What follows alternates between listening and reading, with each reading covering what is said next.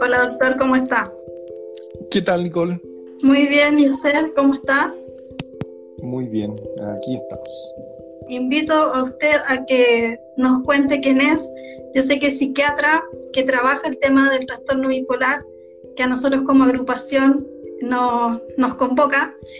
Y, y, hoy día vamos a hablar también el tema del suicidio porque es 10 de septiembre, fecha en que se conmemora. Así que lo invito, doctora, a que le cuente a la gente quién es usted. Ok, Nicola. Yo soy, soy médico de hace como 25 años y psiquiatra hace unos 20. Eh, y, he, estado dedicado bueno, en, la psiquiatría a distintas cosas, pero, pero en el trastorno bipolar ya sea de, hace bastantes años, en, en, distintos aspectos, digamos, en investigación, eh, pero también dedicado a la clínica y, hace ya como ocho años atrás fui el, presidente, el fundador de la Sociedad Chilena de Trastornos Bipolares, de la SOCHITAP, y de la cual todavía, todavía digamos, es una sociedad bien, bien, bien activa. Y, eh, y de hecho en, estos días tienen su está el, congreso de la, de la sociedad y más recientemente, en los últimos 5 o 6 años, también interesado en el tema del, del, suicidio así que, y la suicidalidad. Así que en, en, eso estaba. Actualmente soy profesor de la, de la Universidad de Diego Portales y soy director de la Fundación Neuropsiquiátrica de Santiago. Doctor, antes de, de, de empezar con el tema, eh, preguntarle por qué se interesó en el último tiempo en el tema del suicidio. ¿Qué es lo que le llama la atención? Eh, pueden haber intereses así profesionales. Uno porque desde el punto de vista de la psiquiatría es un tema que, que está abierto, ¿ah? porque todavía falta mucho por, por describir en, en, el ámbito de la suicidalidad y, y, desde el punto de vista del, del, del, como te decía, de la psiquiatría siempre hablamos, y a lo mejor vamos a hablar acá también, de los factores de riesgo y eso, pero, pero de, de, de cómo describir mejor la idea suicida y cómo, qué es lo que le pasa a la persona y cómo esta interfaz entre la, idea y lo que ocurre es, muy interesante. Y en este momento hay un auge en el tema y en el interés por distintas razones, pero una de las razones es porque los tratamientos, tanto psicológicos como farmacológicos, están en, muy en en alza en la investigación. Y eso es tremendamente interesante, es tremendamente interesante pensar de que pueden haber medicamentos que pueden ayudar a la suicidalidad y eso es súper interesante. Y también, ya que estamos en un grupo de, de, personas que tienen intereses personales en el trastorno bipolar, ya sea porque padecen trastorno bipolar o porque hay, hay familiares involucrados, también por razones personales. Ya el suicidio también es algo que, que, que, en mi historia, digamos, así personal es importante, entonces también hay un interés, digamos, de, ese, de, ese, de, ese, de esa índole. Eh, justamente eh, el suicidio es un tema bien tabú, quizás en muchas familias hay una historia dolorosa de la cual cuesta hablar. Y hoy día lo que nosotros estamos invitando es hablar de una manera armoniosa y de una manera respetuosa y segura para que aprendamos, ¿cierto?, sobre esta temática. Nosotros en Somos TAP practicamos mucho la conversación con grupos de apoyo mutuo que si bien son confidenciales, si estamos en qué grado de la depresión o de una hipomanía, manía, si es que estamos pensando ideas suicidas, etcétera. ¿Cree usted que la prevención tiene que ser no solamente hacia un paciente, sino que tiene que ser más comunitaria cuando hablamos de un tema como el suicidio? Em, sí, de, todas maneras, y, déjame explicar un poco por qué. Em, siempre se habla acerca de la, de la prevención del, suicidio y se hace mucho énfasis en, el, en, el, en el suicidio y en los factores de riesgo del suicidio. Y, sin duda que cada vez que, que, hay un suicidio eso significa una tragedia personal y familiar y para, para los cercanos, o sea, es, un tema expandido. al año, como, como probablemente se ha visto hoy día en varias publicaciones en Instagram, eh, varias personas se suicidan, en el país hay 1.800 suicidas al año, Pero si uno lo mira en, un contexto un poco más general, las tasas de suicidio son del orden del 10 por 100 mil. son tasas que son relativamente bajas y eh, creo que es importante aclararlo porque también a veces las comunicaciones son, son medio equívocas. Eh, no es algo que esté aumentando, ah, más bien son tasas que están o estables o a la baja. De hecho, en pandemia ha estado muy estable o si no han, disminuido.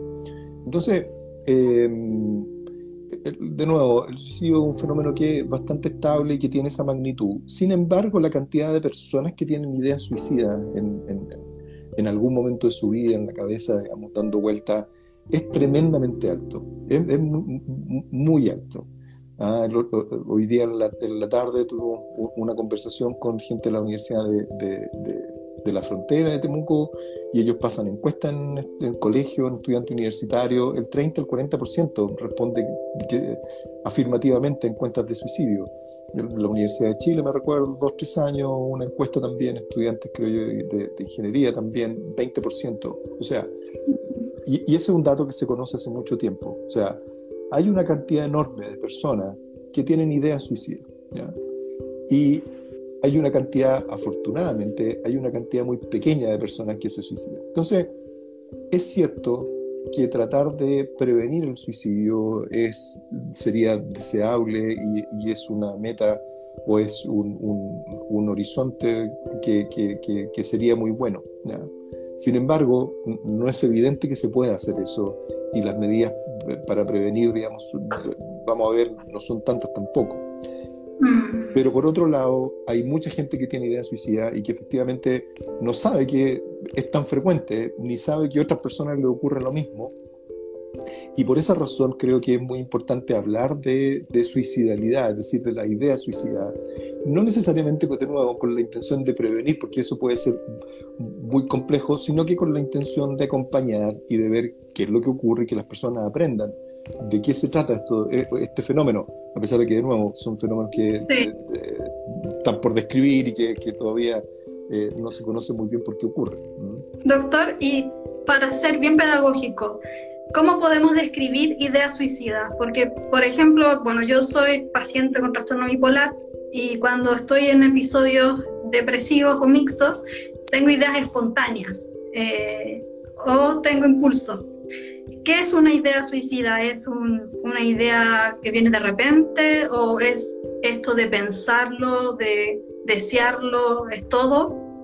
Sí, mira, tradicionalmente la idea, las ideas suicidas se clasifican de acuerdo a su intensidad en lo que se llama la jerga, por decirlo así, las ideas suicidas pasivas. ¿ah? Es cuando una persona tiene, tiene, tiene la idea de que a lo mejor si uno se quedara dormido y no despertara, estaría bien. Si a uno le diera COVID y se muriera, estaría bien. No, no estoy pensando directamente en que me quiero hacer algo, daño para, para morir, sino que estoy pensando en que vivir la vida no tiene mucho sentido de esta manera y que de, pronto si se acabara esto estaría bien. Esa es una, una.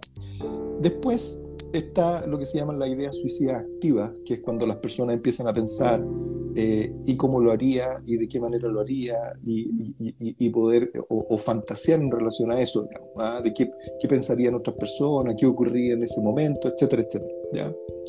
Ahora, esa ideación se puede convertir en una ideación más activa si es que efectivamente uno piensa en una manera de hacerlo, o en un método de cómo hacerlo, o en un lugar cómo hacerlo, o planificar el momento en el cual hacerlo.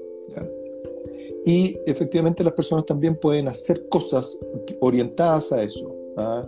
escribir una carta de despedida o hacer, eh, no sé, un testamento o hablar con personas que no han hablado mucho tiempo para resolver cosas, etc. Mm. Eso es lo que habitualmente se describe en, eh, para clasificar o para, para, para, definir o para describir mejor qué es lo que tiene, cuáles son las ideas suicidas. Sin embargo, eh, ¿cuál es el punto? El punto es que no hay una correlación o no hay una correspondencia directa entre una idea y la siguiente y la probabilidad de tener un, intento. ¿A qué me refiero? Que no es como una escalera, no, es como, no es como que si yo me despierto un día y, hoy día la vida no vale la pena y al día siguiente pienso que el suicidio es una posibilidad y al día siguiente pienso que me gustaría o pensaría hacerlo de tal manera, con tal objeto, eh, en tal lugar y que el día, el día siguiente en tal tiempo y después lo preparo y finalmente me suicido, digamos, ¿no? No es como una, no es como una escalera predecible, sino que hay muchas personas en que efectivamente esto a lo largo de los años puede ocurrir de esa manera, pero hay otras personas que pueden experimentar otro tipo de ideas.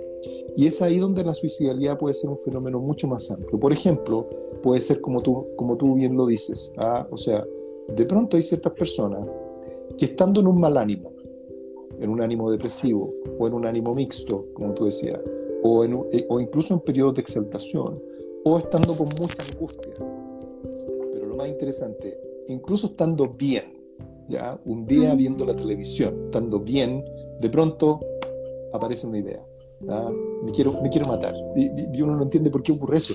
O sea, la sensación o el impulso digamos, de querer eh, hacerse daño de alguna forma, con la intención del suicidio. Después si quiere hablamos de la autoagresión, que, es otra cosa que puede estar asociada o no, pero estamos hablando de suicidio. Hay gente que efectivamente presenta suicidalidad espontánea e impulsiva, o sea, que aparece en la cabeza sin que efectivamente eso sea... Eh, eh, que uno puede identificar por qué está ocurriendo eso, ¿ah? sin que yo esté pensando necesariamente en que no tengo esperanza, me siento solo y, esta angustia que tengo no, no, la puedo tolerar. Ahora, esa es una forma, pero las personas pueden tener ideas suicidas en relación a una serie de otros fenómenos mentales. Por ejemplo, hay personas que con trastorno bipolar o con droga o con otros trastornos, esquizofrenia, por ejemplo, que pueden tener alucinaciones suicidas. ¿ya? Por ejemplo, que una voz a uno le diga, ah, haz algo ah, que, sea con intención suicida. Hay personas que tienen otros tipos de trastornos, por ejemplo, el trastorno obsesivo compulsivo. ¿ah? y algunas de las obsesiones o de las compulsiones, de los fenómenos que aparecen en la cabeza, tienen contenido suicida, por ejemplo. Hay personas que tienen otro tipo de trastornos de origen traumático, por ejemplo, estrés postraumático y cuando experimentan la sensación del estrés postraumático, el flashback o la reminiscencia del, evento, también aparece la ideación suicida junto con el evento. Entonces, ¿cuál es, cuál es el punto? El punto es que eh, una persona eh, puede experimentar una ideación suicida de este tipo, pasiva o activa, en el contexto de sentirse mal, sentirse deprimido, desamparado, desolado, desesperanzado, el dolor psíquico, como, se ha descrito, la sensación de estar en una angustia y de, tener un dolor del cual no se puede escapar, y efectivamente pensar en ese contexto. Pero hay otras personas que le puede ocurrir esto en otros contextos, ni siquiera sintiéndose particularmente mal, ya sea como una obsesión, o ya sea como un fenómeno relacionado al trauma, o relacionado a la psicosis, o relacionado a otro u a otro tipo de fenómeno. E incluso puede haber personas que sin tener una patología psiquiátrica, o teniéndola, pero no teniéndola activa, o sea, por ejemplo, teniendo trastorno bipolar, pero mira, estoy bien, estoy eutímico, estoy con un ánimo normal hace mucho tiempo y de pronto aparece una idea suicida, digamos, y uno no sabe de dónde aparece, o sea, ¿por qué, por, qué, ¿por qué razón, si yo me siento bien, aparece esa idea? Pueden haber sueños suicidas, ¿ya? Mm. Entonces, pueden haber una serie de otros fenómenos, no solamente, no solamente la ideación suicida en relación a la, a la desesperanza o la depresión, que tienen ese contenido. Y creo yo que es importante hablar de eso porque probablemente hay mucha gente que le pasan cosas como esta. Y, y, de hecho, como son fenómenos que se están investigando, no se sabe muy bien a cuánta gente le pasa cuál tipo de fenómeno, pero hay mucha gente que le pasan cosas como esa y que, y que no saben que eso existe o que, o que le pasa a otras personas también.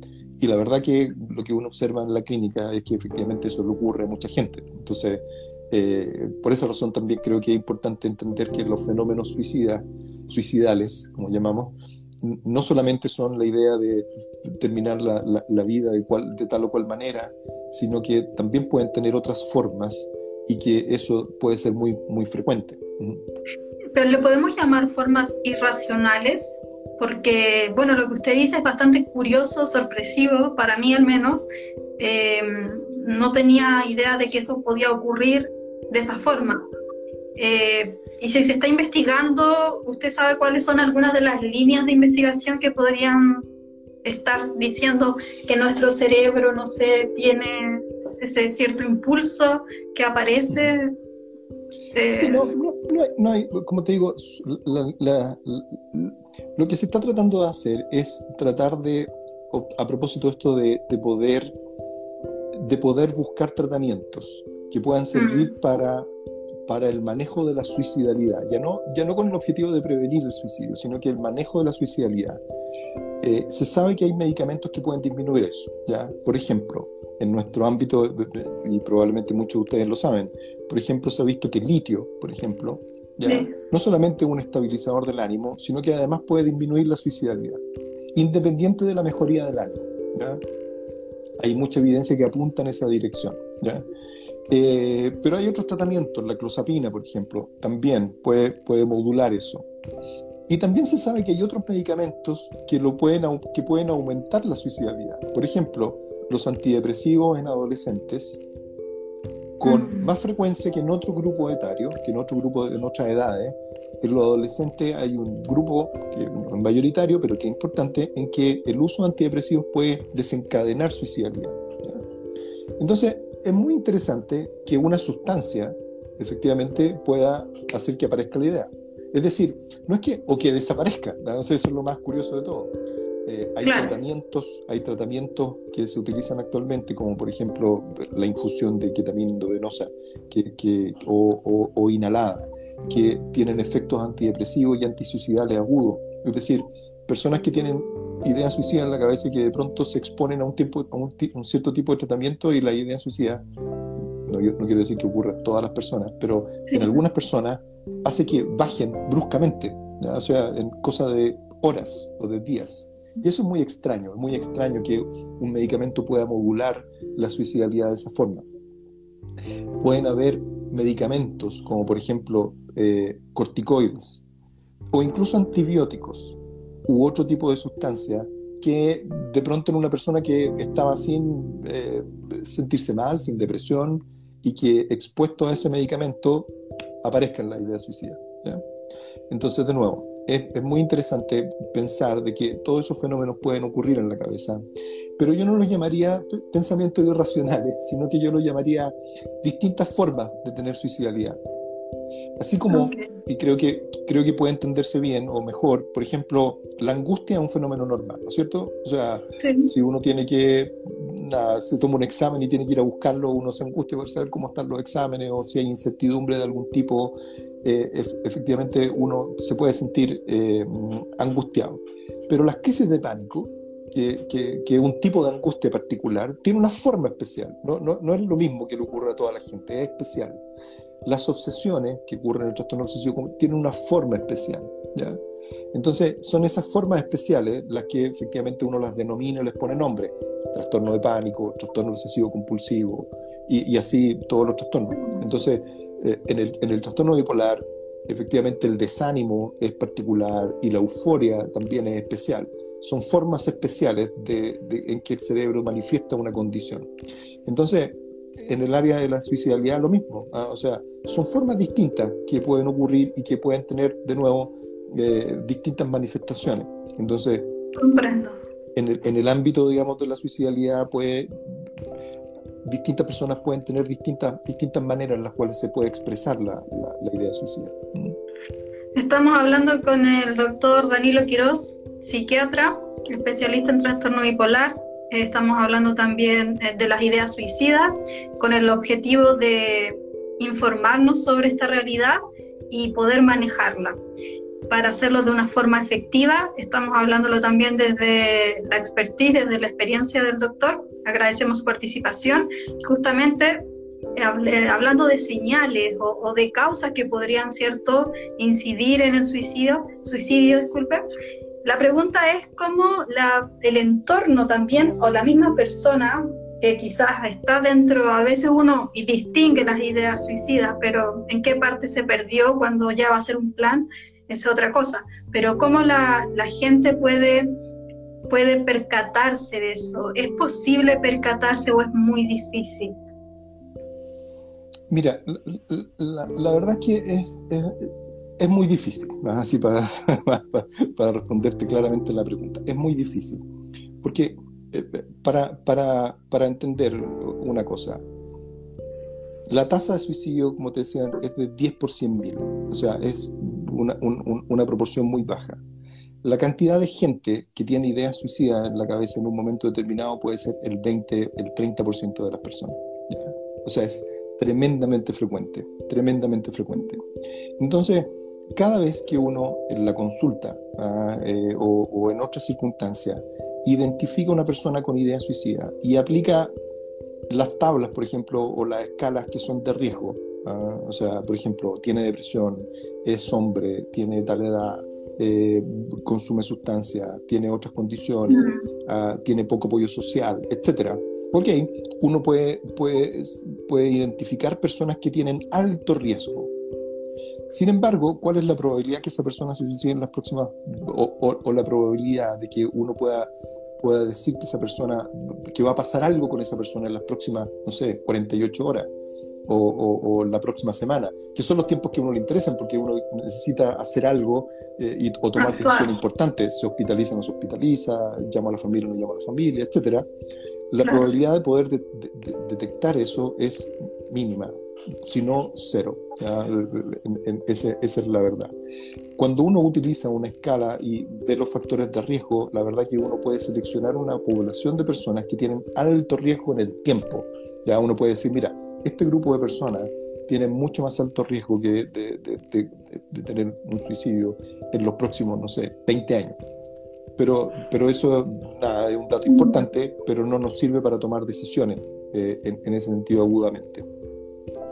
Y quería mencionarte otra cosa de que conocemos varios factores de riesgo. Por ejemplo, uno de los factores de riesgo más importantes es haber tenido un intento de suicidio anterior. ¿ya? Sin embargo, aproximadamente la mitad de los suicidios, hay algunos estudios que muestran eso, son personas que fallecen en el primer intento. ¿ya? O sea, mm. son personas que no tienen el factor de riesgo más importante. Claro. Eh, muchos de ustedes pueden conocer la experiencia y, a ver, y uno las puede ver en las noticias, digamos, así, de pronto falleció un artista, de pronto fallece, no sé, el chef famoso o algún otro artista que uno dice, a ver, pero eh, hay, hay, una imagen en internet, en, YouTube, que es un cantante de,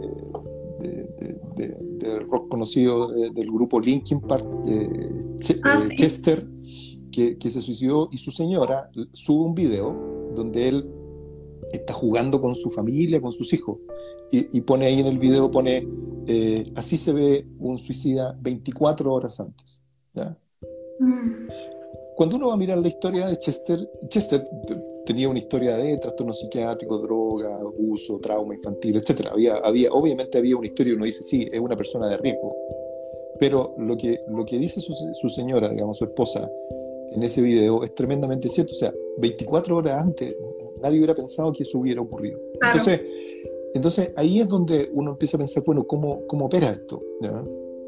Entonces, creo yo que es importante señalar ahí dos cosas. Uno, las ideas suicidas son tremendamente frecuentes y, en el sentido de nuevo, el 20 o el 30% de las personas en un momento determinado, así uno va, eh, estos son estudios de los años 80, a, un mall, así, a, la bajada de escalera, a hacer una escala, el 20% de las personas marcan que tienen algún grado de idea negativa, idea suicida.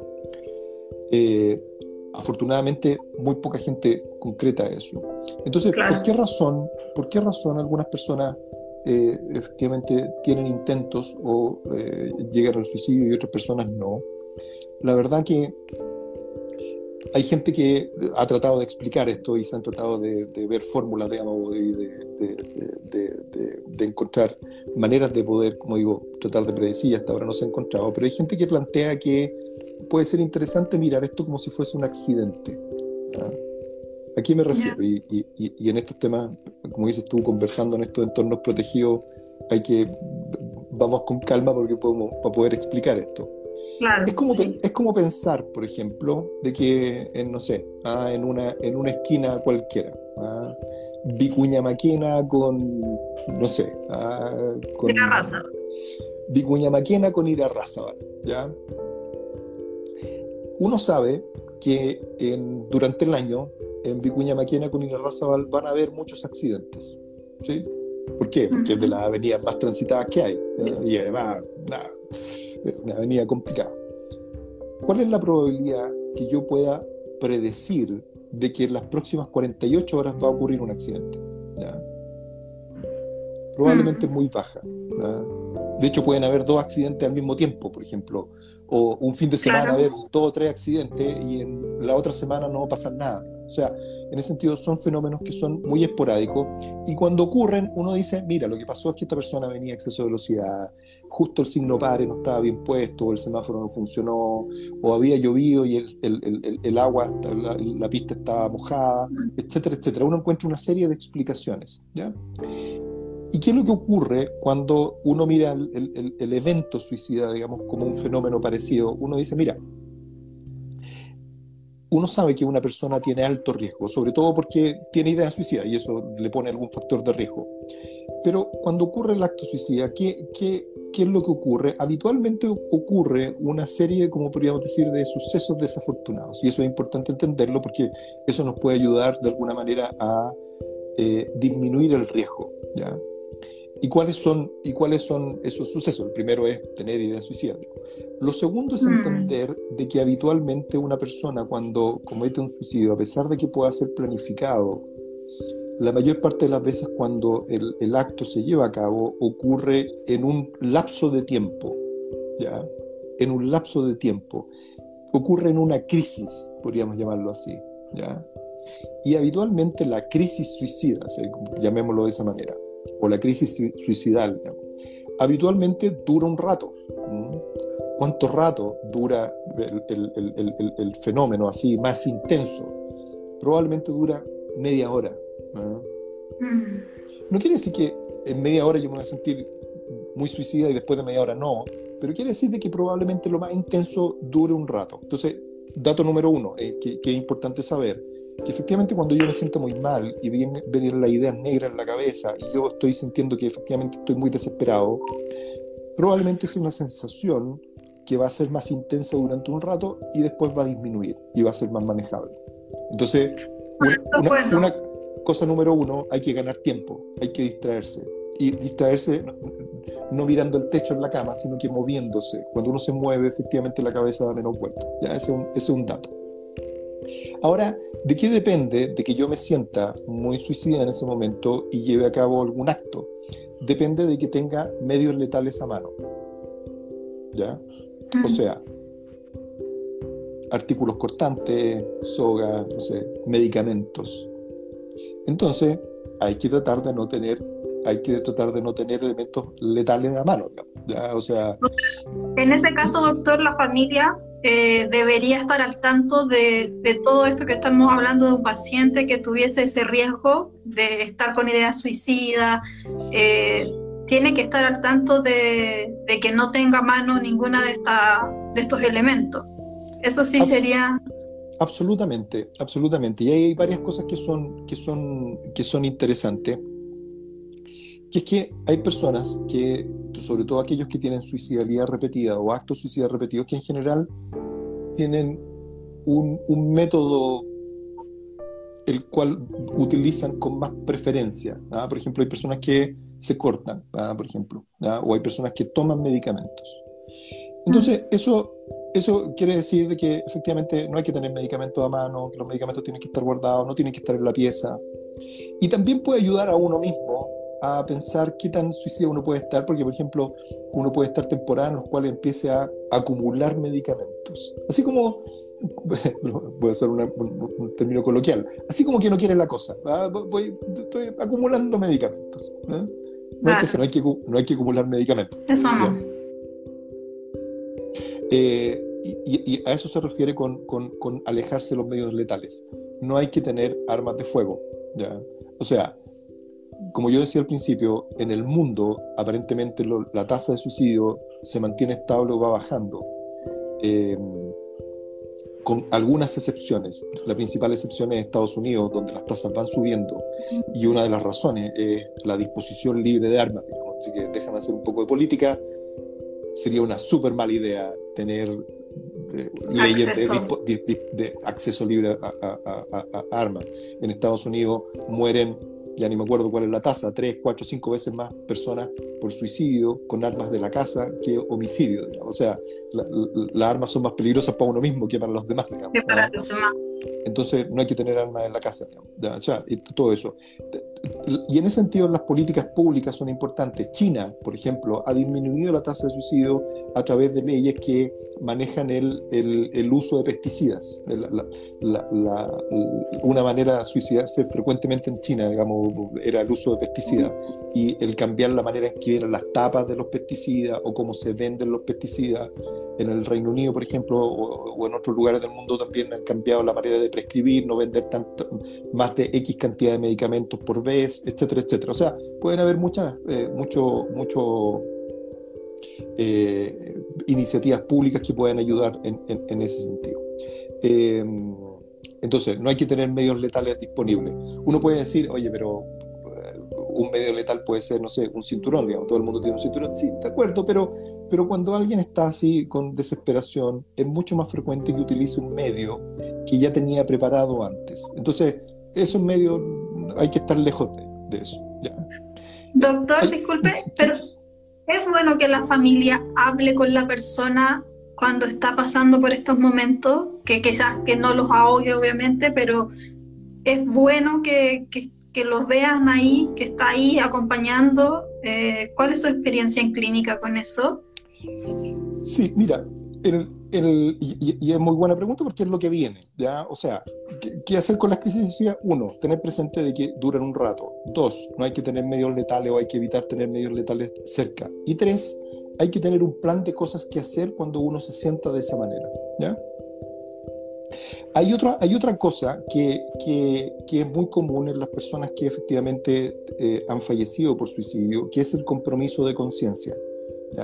una proporción importante de personas que, que, se suicida lo hace con alcohol, teniendo alcohol en el cuerpo o drogas o medicamentos.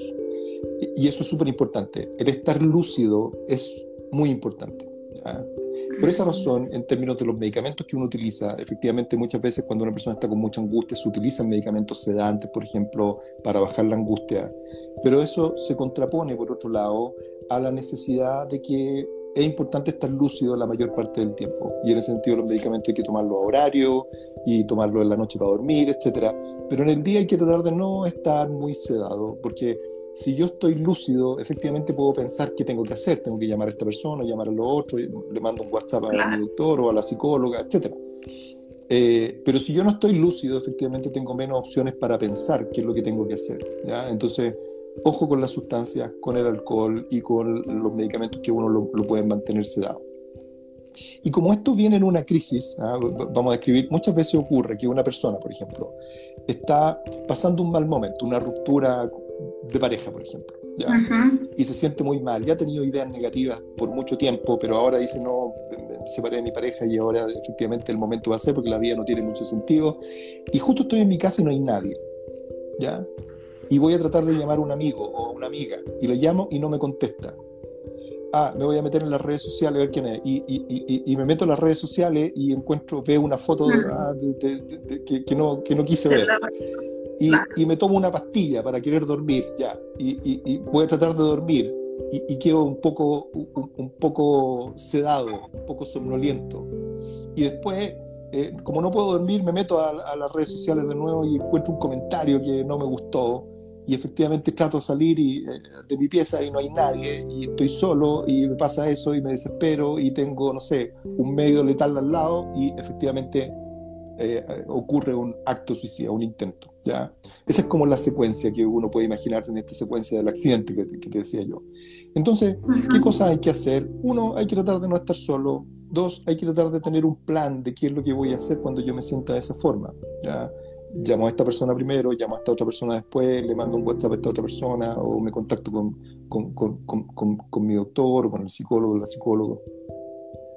Eh, y teniendo presente que es una crisis, voy a tratar de salir de ahí y voy a tratar de moverme, de no quedarme ahí. ¿ya?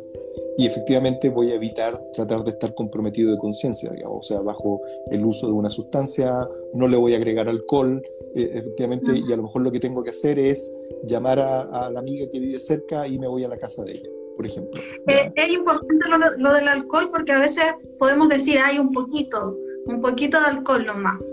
Eh, hasta un poquito es nefasto en esas ocasiones. Lo digo porque cuesta a veces dejar el consumo de alcohol. Está ahí mismo en la casa.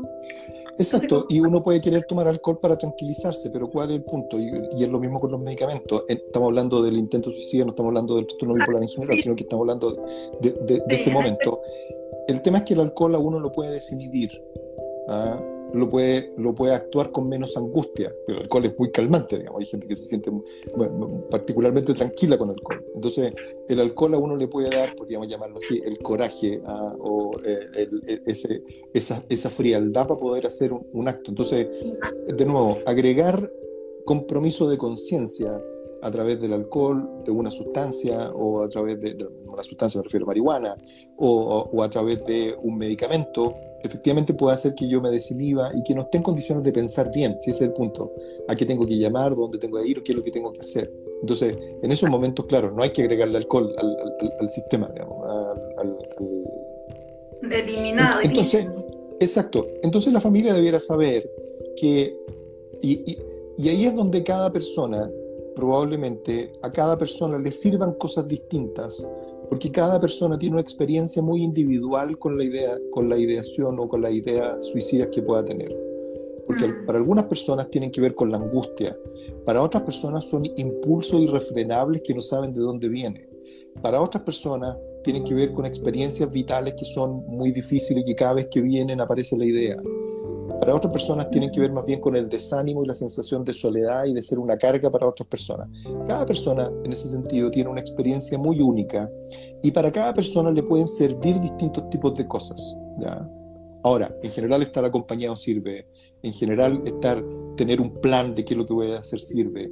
Hay algunas técnicas de, lo pueden conocer, de, la terapia cognitivo-conductual o del DBT, en donde se arman como cajas ¿ah? o, aplicaciones que uno le dice, mira, haga tal cosa o recuerde tal cosa que usted sabe que le hace bien, etcétera, que pueden ser muy útiles. O sea, en ese sentido, cada persona tiene que, y, a otra persona le puede resultar una cosa y a otra persona le puede resultar mm. otra. Entonces, en ese sentido, es importante compartir con algunas personas o seres queridos, digamos, que uno debiera estar disponible cuando alguien me diga, no necesariamente sabes que tengo esta idea negativa o esta idea negra y quiero, quiero, quiero, morir, porque para otra persona puede también ser, ser, ser, ser difícil de enfrentar una situación así, pero saber de que cuando alguien le dice, sabes que puedo estar contigo o te puedo acompañar o mejor salgamos a caminar, saber de que efectivamente a la otra persona le puede estar ocurriendo algo y que, y que es bueno salir a, a, caminar y es bueno salir a dar una vuelta y que probablemente una crisis puede resolverse saliendo a caminar, digamos. O sea, eh, Yo lo he eh, eh, sirve mucho. He comprobado ese sistema con unas simples palabras, un código, se entiende que hay que activar para salir de, de la crisis. Exactamente, uno lo puede, lo puede decir así como un código, digamos. Ah, exacto. doctor, ahora entonces también queremos hablar de trastorno bipolar, desorden bipolar, bipolaridad. Eh, en el caso del suicidio, ¿en qué fase se da más o puede ser, como usted decía, eh, en alguien que está más en depresión? Sí, uno de los factores de riesgo más importantes de, suicidio y de suicidalidad, hablemoslo como dos cosas así que son que, tienen una relación, pero que, que son dos fenómenos que uno podría considerar como distintos. Distinto en el sentido de que es muchísimo, muchísimo más frecuente la experiencia de tener ideas negativas, ideas suicidas, y en personas que nunca van a tener un acto suicida, ya, o que van a terminar en suicidio. Entonces, es tremendamente importante también hablarle a esas personas, porque viven con, esa idea y, y, es una idea que atormenta, que hace que uno lo pase mal, que uno sienta que, que es muy raro, y uno dice, no, debo estar, debo estar muy enfermo, ¿ah? así, debo estar muy enfermo de la cabeza para que se me pase esa idea. Y la verdad es que no es así. Una persona, primero, la mayoría de las personas que, lamentablemente fallecen por suicidio efectivamente tenían una patología psiquiátrica. Sin embargo, no es así para todos, no es, necesariamente la regla. Puede haber personas que no tengan una patología psiquiátrica activa y también puedan tener ideas suicidas o tener un, suicidio, digamos, es lo que se sabe por lo que se llama la autopsia psicológica. ¿ya? Dentro de las condiciones psiquiátricas, probablemente la depresión, pero la depresión en el trastorno bipolar probablemente sea las de más riesgo. ¿ya? Y probablemente eso ocurre porque las depresiones bipolares, uno, tienen varias características. Uno, la tasa de recurrencia, o sea, la sensación de cansancio, la sensación de agotamiento es probablemente mucho más frecuente en una persona que experimenta una condición que se repite y se repite y se repite. Y lo otro, que los episodios muchas veces de depresión van acompañados de mucha angustia o van acompañados de lo que ustedes conocen y que a veces es difícil de entender, pero que son estos episodios mixtos, ¿ya? que es tener un mal ánimo, pero al mismo tiempo tener mucha energía, que se manifiesta en relación como se manifiesta como una angustia intensa o como una inquietud intensa o con pensamientos muy rápidos, con la experiencia de sentirse muy deprimido. ¿ya? Efectos prácticos de uno, eso corresponde a una manía o una exaltación. Los efectos de la vivencia de la persona, eso es estar muy deprimido y sentirse muy mal. ¿ya? Y, es muy frecuente que, que, que, la suicidalidad aparezca en esas personas. ¿Por qué? Porque muchas veces la suicidalidad se asocia más bien a la angustia y a la inquietud y a la desesperación que a otras cosas. Y como ya hemos hablado, los medicamentos pueden influir en el compromiso conciencia y, y, en algunos efectos secundarios. ¿ya? Hay ciertos tipos de medicamentos, ¿ya? antipsicóticos atípicos, ocurría más con los antipsicóticos antiguos, que pueden producir ciertos tipos de efectos secundarios motores. Por ejemplo, eh, lo que se conoce como acaticia, que es la sensación interna de tener una inquietud y que necesito moverme. A veces las personas se mueven y a veces están quietas, pero tienen la sensación de que, de que, de que quieren salir de la piel o que, quieren, que necesitan moverse. Eso es habitualmente un efecto secundario de ciertos medicamentos y eso, ese, ese, ese efecto secundario en particular se asocia mucho a suicidalidad porque la desesperación, digamos, de que esta cuestión no se me pasa y que tengo esta angustia eh, permanentemente y que efectivamente me, lleva, digamos, a querer hacer algo para que se me pase. Es como, es como si uno tuviera un dolor de muela y quisiera, no sé, desesperado agarrarse cabezazos para no sentir el dolor de muela. Uno sabe que es absurdo porque después voy a tener dolor de muela y dolor de cabeza, pero uno podría hacer cualquier cosa para no sentir el dolor de muela. En este caso eso. O sea, soy capaz de querer desaparecer para no tener esta sensación. Entonces, en el trastorno bipolar efectivamente se dan una serie de condiciones, ya sea por la misma por la misma depresión, la angustia, la fase, los episodios mixtos, pero también por los medicamentos, también por la tendencia a la recurrencia y, en ese sentido muchas veces la sensación de, desesperanza que produce eso, hacen que probablemente sea más frecuente. Ahora, dicho eso, dicho eso, hay personas que pueden tener ideas suicidas estando deprimidos, hay personas que pueden tener ideas suicidas estando mixtos, hay personas que pueden tener ideas suicidas estando maníacos, hay personas que pueden tener ideas suicidas estando eutímicos, estando normales, como le puede ocurrir casi a cualquier persona. ¿ya? Es decir, lo que decía anteriormente. Exacto. La idea suicida en ese sentido, igual es importante pensarla muchas veces como un, como un track o como un, un elemento paralelo que, que, efectivamente puede estar asociado a un episodio, pero a veces puede ocurrir fuera de un episodio. Y, y en ese sentido, y en ese sentido, varias cosas. O sea, mirarlo como un fenómeno que me ocurre o que me puede ocurrir en distintos momentos y, y, en ese sentido después me gustaría una palabra sobre eso, digamos, a lo mejor no sentir tanta culpa por, por, por, por esa idea, pero no jugar con la idea. Eh, ¿Por qué? ¿Y por qué, y por qué de nuevo el, el, el, el tema? Porque independientemente de que la idea sea pasiva, sea activa, yo tenga un plan o no tenga un plan, uno debiera considerar de que cuando puede ser peligrosa esa idea, probablemente siempre reviste algún riesgo. ¿ya? Probablemente siempre tiene algún riesgo el tener esa idea. No un riesgo inminente me refiero yo. Pero los accidentes ocurren, ¿ah? así como ah, en, en con, con Vicuña Maquena. Los accidentes ocurren.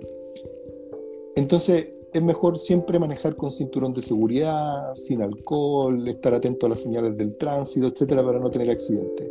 En el caso de la suicidalidad, es siempre bueno estar atento a esa idea. Para que uno, para no sentirse culpable con la idea, porque son ideas muy frecuentes en, mucha gente, Y, no significa que uno esté tan mal, a veces pueden ocurrir estando uno, bien o, normal. Claro.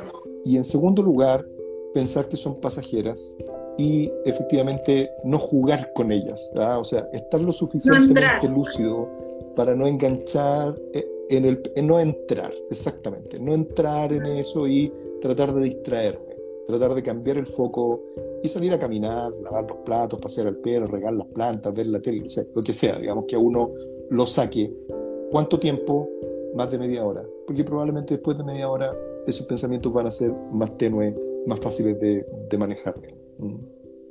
De cierta forma es bastante, voy a decir la palabra alivio, saber que después de media hora esa idea pasa y que no tengo que entrar en esa idea porque cuando ocurre uno también siente mucha amargura, también siente esta culpa, a veces va pasando por distintas emociones según la intensidad en la que esté el episodio.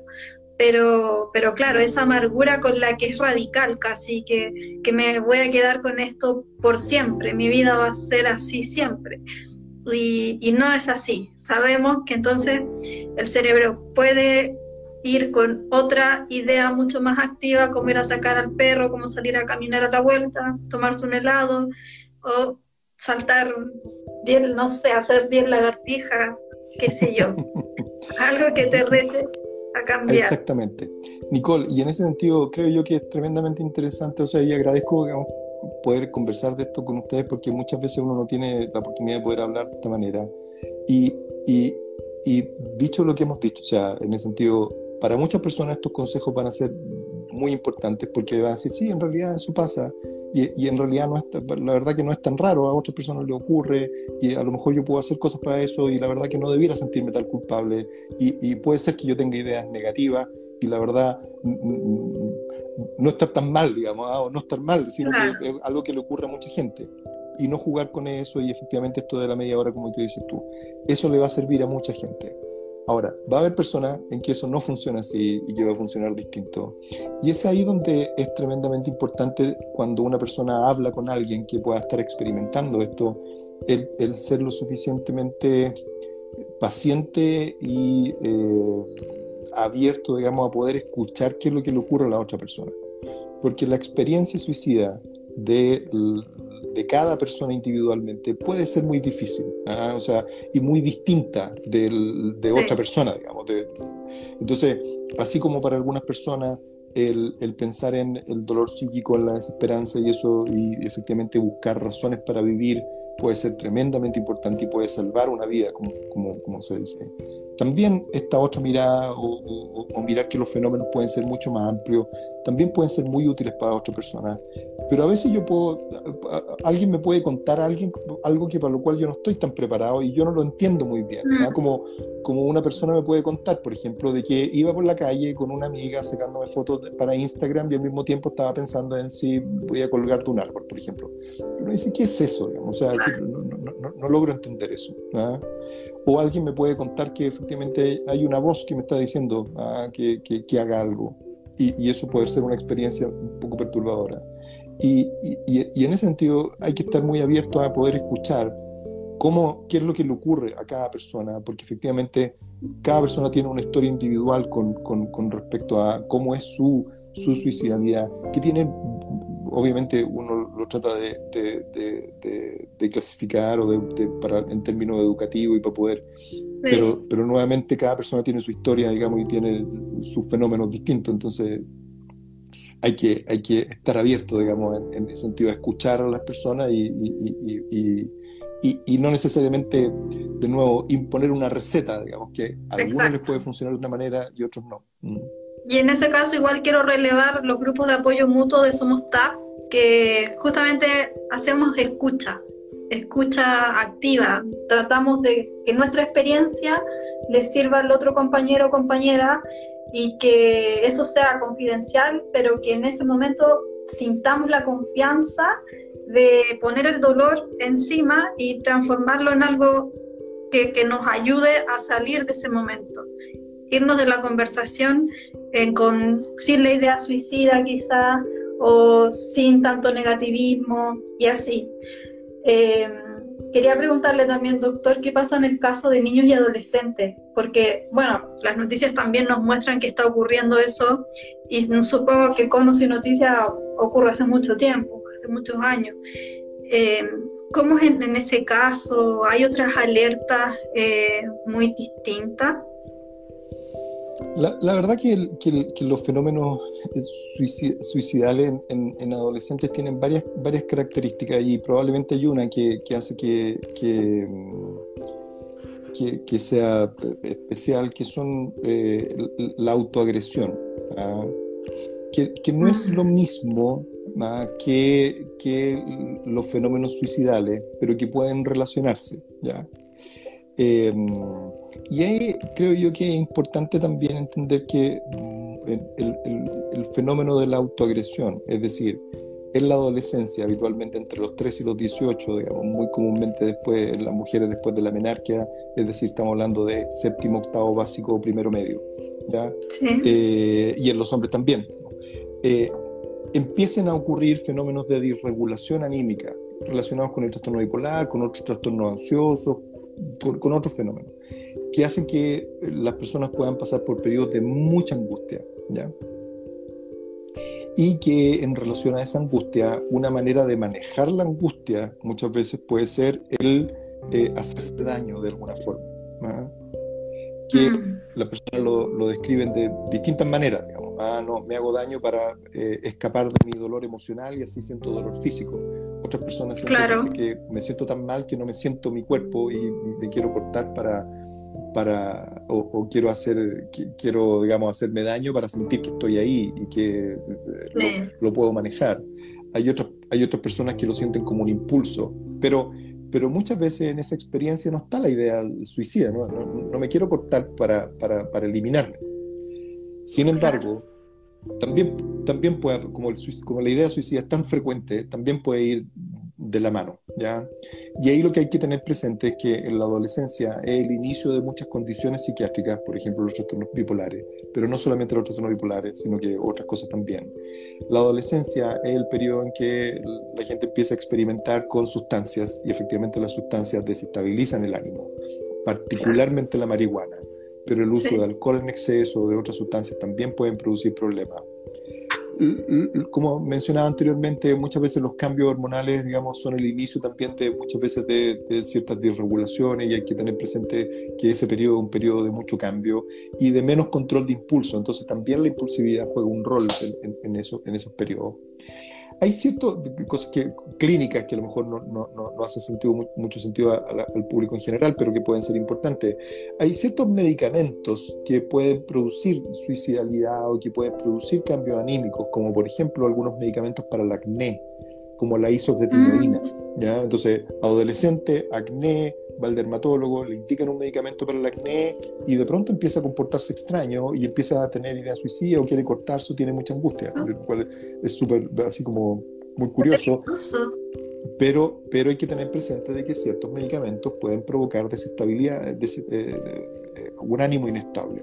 Entonces, hay que vigilar la salud mental, hay que vigilar el uso de sustancias, hay que ver qué medicamentos se pueden estar usando. Y y sobre todo hay que estar muy atento al uso de los antidepresivos. Porque, mm. por, dos razones. Uno, porque si uno tiene cambio anímico en la adolescencia, hay que observar que, que, ese cambio anímico no vaya a ser un trastorno bipolar, porque comienzan a ese ¿ya?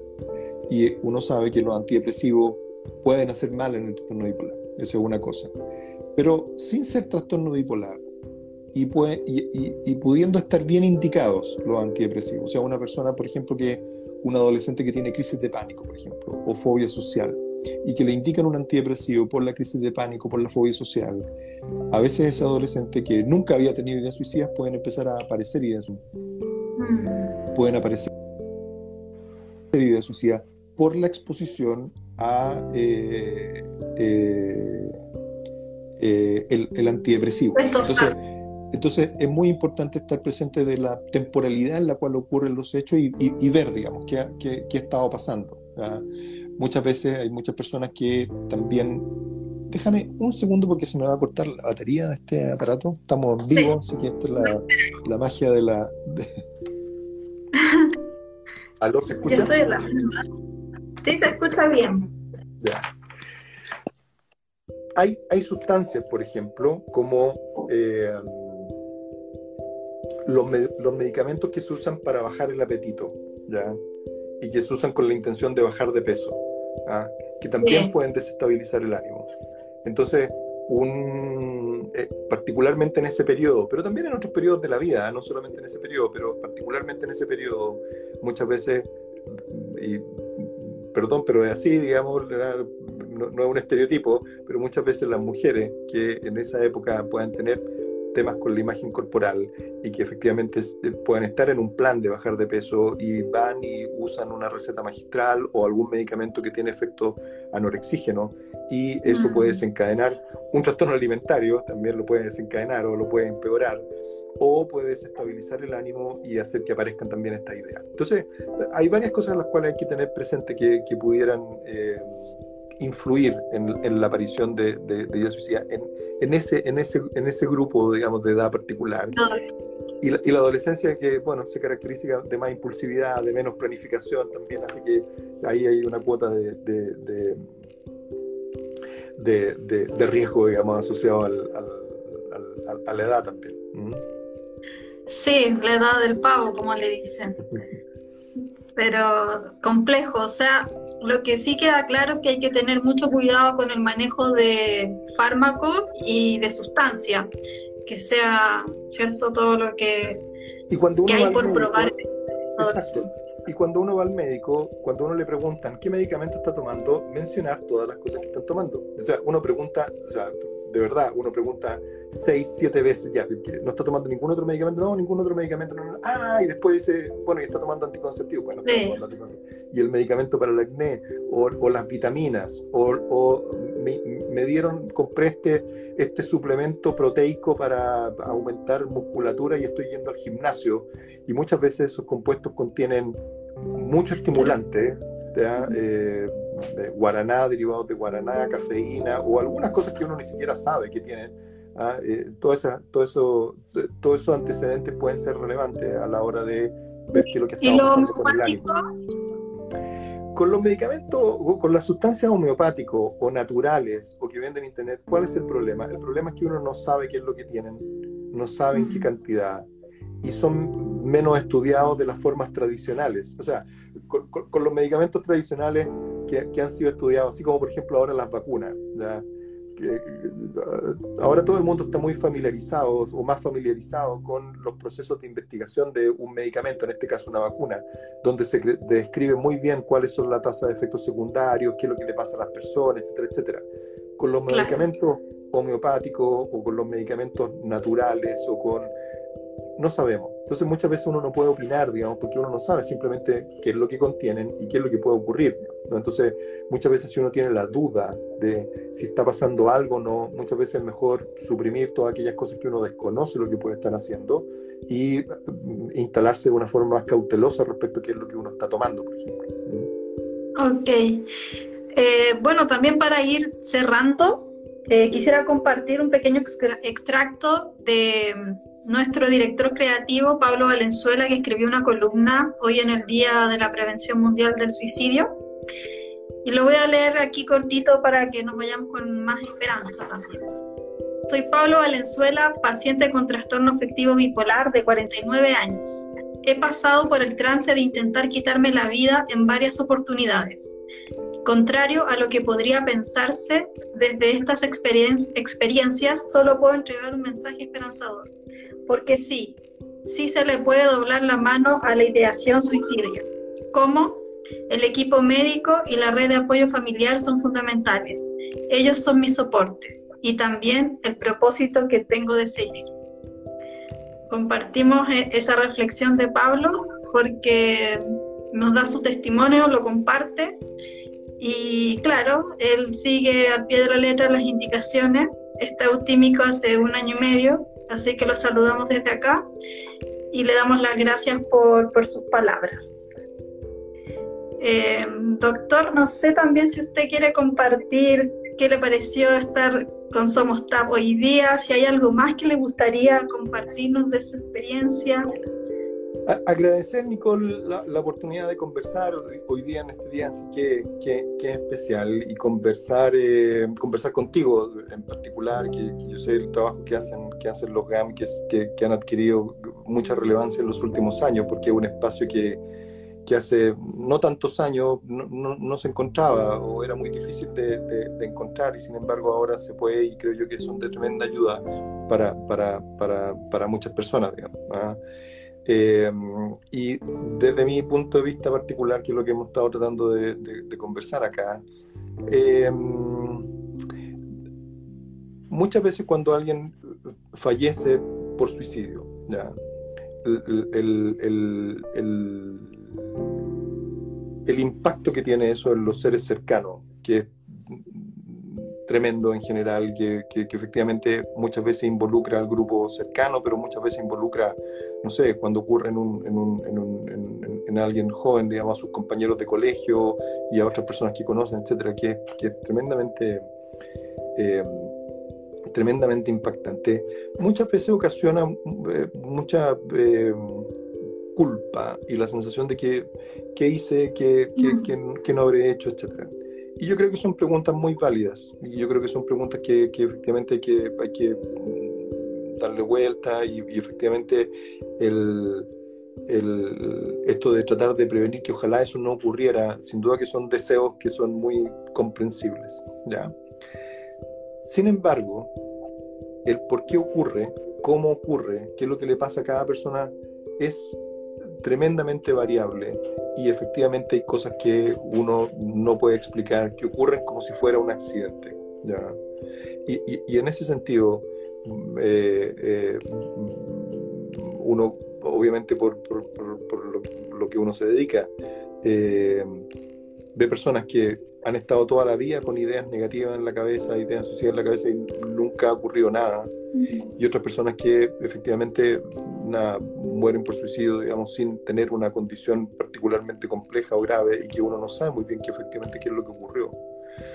Entonces, creo yo que er, es importante tener esta mirada un poco más amplia de, de la suicidalidad, entender que hay varios tipos de fenómenos distintos, que no siempre a, las personas le va a hacer sentido esto de tener esperanza para la vida, porque dicen, no, sí, yo quiero hacer cosas, ah, yo, quiero, yo quiero viajar, quiero conocer gente, sin embargo tengo esta idea de, ah, de, no querer vivir, ah, que, me viene, que me viene a la cabeza.